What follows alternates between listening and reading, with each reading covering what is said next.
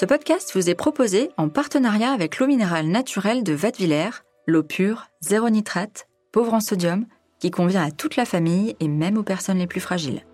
Et n'oubliez pas, pour le bon fonctionnement du corps et de l'esprit, pensez bien à vous hydrater tout au long de la journée. Au petit soin, le podcast de Dr Good qui vous veut du bien. Parce qu'il suffit parfois de petits gestes pour changer son quotidien et se sentir mieux, je vous donne rendez-vous toutes les semaines pour parler de bien-être et de naturalité avec des personnes passionnées et engagées. Une petite pincée de sel, rien de tel pour relever la saveur d'un plat et parfois même d'un dessert. Mais comme souvent dans l'alimentation, la modération s'impose et le sel n'échappe pas à cette règle. Avec le professeur Xavier Girard, qui est cardiologue, président de la Fondation de recherche sur l'hypertension artérielle et cuisinier à ses heures perdues, vous allez voir comment mettre du sel dans votre vie sans altérer votre santé. Professeur Girard, bonjour. Bonjour. Alors, on répète depuis des années que la consommation excessive de sel est mauvaise pour la santé. Globalement, rapidement, quels sont les principaux risques de trop consommer de sel? Le risque associé à une consommation excessive de sel est directement celui d'augmenter sa tension artérielle. Quand est-ce qu'on est dans une consommation excessive de sel? Parce que quand on regarde, on a l'OMS qui dit 5 grammes, le PNNS qui dit 8 grammes, et c'est pas très clair pour le commun des mortels. Alors, que ça soit clair pour le commun des mortels, ça serait bien extraordinaire parce que c'est pas clair pour la communauté scientifique. Et en fait, c'est un débat qui est un débat qui dure depuis euh, globalement une soixantaine d'années. En fait, depuis les années 60, on dispose de médicaments qui sont venus prendre la place de cette mesure nutritionnelle très drastique qui consistait à dire il faut absolument que les patients qui ont une hypertension artérielle diminuent leur consommation de sel jusqu'à moins de 5 grammes. Et euh, ce point euh, est en fait en pratique difficile à réaliser parce que la consommation moyenne de sel dans la population générale française, c'est de 7 grammes pour les femmes et 8 grammes pour les hommes. Il y a en fait plusieurs sources de sodium, mais est une, la source principale euh, d'apport de sodium. Et cette alimentation euh, excessive, on considère qu'elle est excessive quand elle dépasse 12 grammes par jour.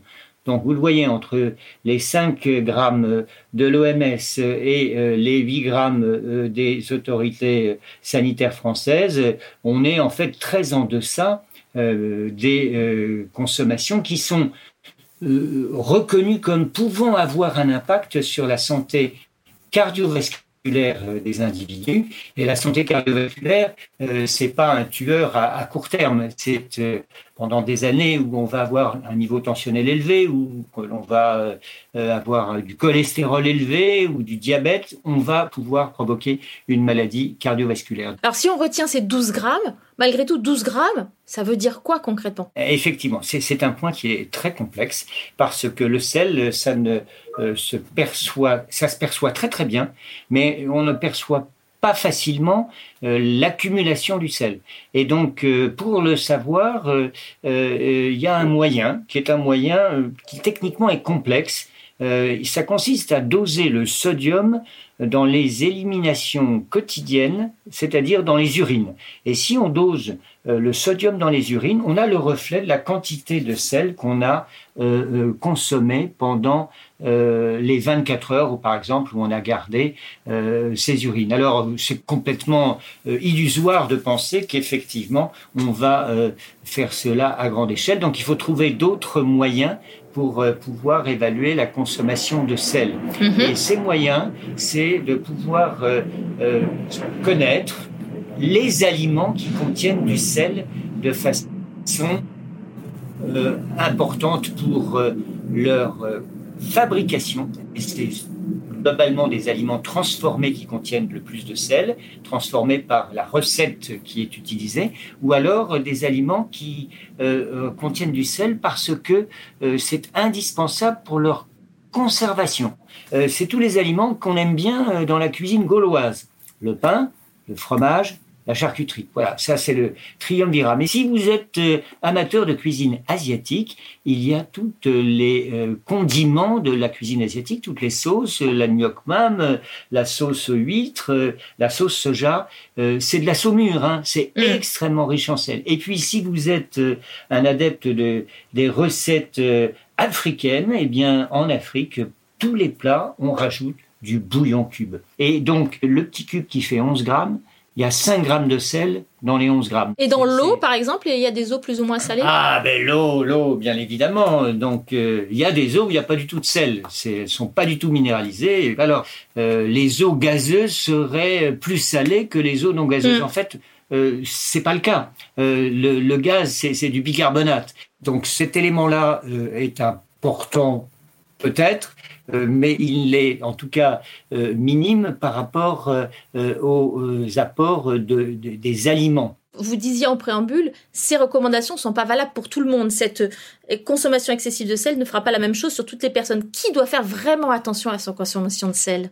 Alors, on, a alors là beaucoup de données très scientifiques sur les conséquences de la diminution du sel. Déjà, parce que aller dire euh, les excès de sel, c'est une chose, mais est-ce que si on diminue la consommation de sel, ça a un impact et de quelle intensité? Ben, Je vais vous donner ces chiffres. Un gramme de sel en moins dans l'alimentation d'une journée, un gramme de moins, c'est une unité, un millimètre de pression artérielle en moins. C'est extrêmement faible. Et donc, pour pouvoir avoir un bénéfice sur la pression artérielle, il faudrait, et toutes les études ont été faites, de diminuer d'au moins 5 grammes de sel la quantité quotidienne. À ce moment-là, on a une baisse de pression artérielle qui est de 6 unités de pression systolique pour les patients qui ont une hypertension et qui est de 2 unités pour ceux qui n'en ont pas. Est-ce qu'on peut euh, réguler sa consommation sur une journée, sur une faire des écarts par exemple sur une sur une journée et puis se dire oh, bah à la fin de la semaine globalement euh, j'ai réduit?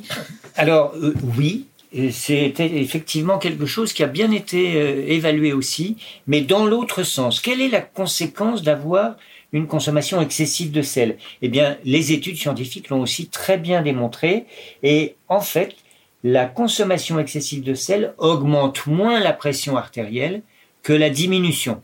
C'est-à-dire, vous diminuez de 5 grammes de sel par jour, vous avez une diminution de 6 mm de l'unité de tension. Et si vous augmentez de 5 à 15 grammes par jour votre consommation, brutalement, vous mangez une grosse choucroute et puis euh, vous mettez euh, du saumon fumé euh, en plus de tout ça, et vous avez pris des olives euh, à l'entrée, ou vous prenez des coquillages, euh, les hmm. crustacés, c'est, c'est, c'est de l'eau de mer, hein, donc c'est, c'est aussi beaucoup plus salé. Vous allez augmenter, alors que vous avez pris 15 grammes, que de 10 mm d'unité de, de tension.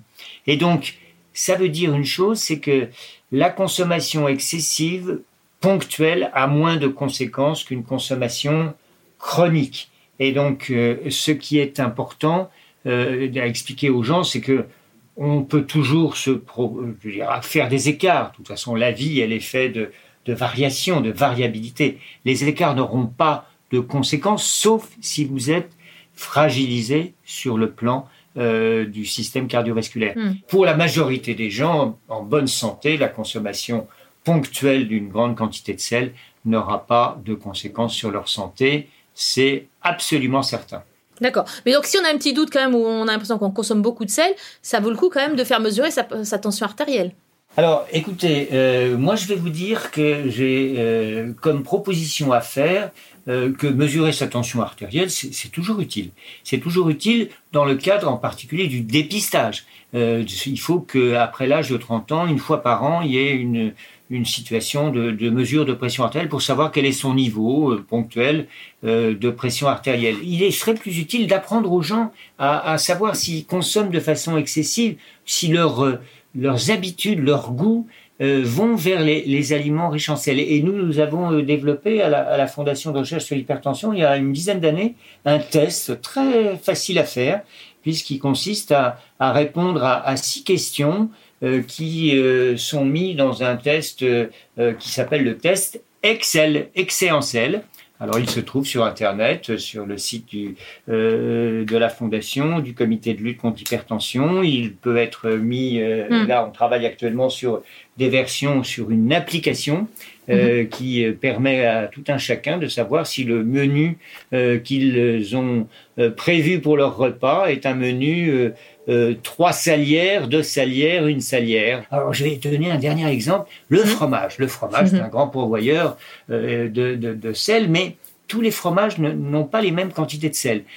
Euh, le fromage moyen, le camembert, c'est euh, 2 grammes, 2 grammes 50 pour 100 grammes de camembert. Mhm. Alors, vous me direz, les quantités sont. Le fromage, habituellement, on mange 30 grammes. Une part euh, de fromage, c'est 30 grammes. Donc, vous voyez, ça fait euh, pas grand-chose, mais c'est pas négligeable. En revanche, euh, si vous prenez du fromage qui a du bleu à l'intérieur, un Mhm. roquefort, un bleu d'Écosse, eh bien, vous allez avoir 4 grammes de sel par 100 grammes. Et en revanche, si vous prenez un fromage qui est un fromage qui contient peu de sel, par exemple, il y en a un qui est le, le Saint-Nectaire, ça Mhm. contient peu de sel. Alors, pourquoi peu de sel? Alors, peu de sel, ça veut dire moins de 2 grammes. Euh, et donc, ces différences-là, euh, elles sont expliquées par la façon dont le fromage, c'est la recette de chaque fromage. Ouais. Parce que ce qui apporte le sel dans le fromage, c'est euh, la préparation du fromage une fois que le lait a été récolté. On ne sale pas le lait, mais on va saler la croûte du fromage. Vous voyez, donc, Mm. on peut connaître la quantité de sel, soit en regardant sur la boîte, soit surtout en regardant l'épaisseur du fromage, l'aspect de la croûte. Si la croûte est mangeable, c'est un fromage qui est plus salé que si la croûte n'est pas mangeable. Vous voyez, donc il y a des éléments très techniques, mais qui, que, que tout un chacun euh, peut apprendre à, à- à reconnaître. Bon, maintenant, n'oubliez pas d'agrémenter vos plats d'herbes aromatiques ou encore d'épices. Elles vous permettront de vous passer un peu de votre salière.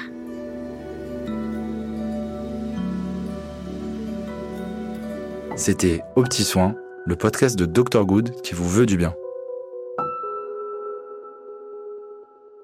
Ce podcast vous a été proposé avec l'eau minérale naturelle de Vatviller, une marque engagée 100% neutre en carbone.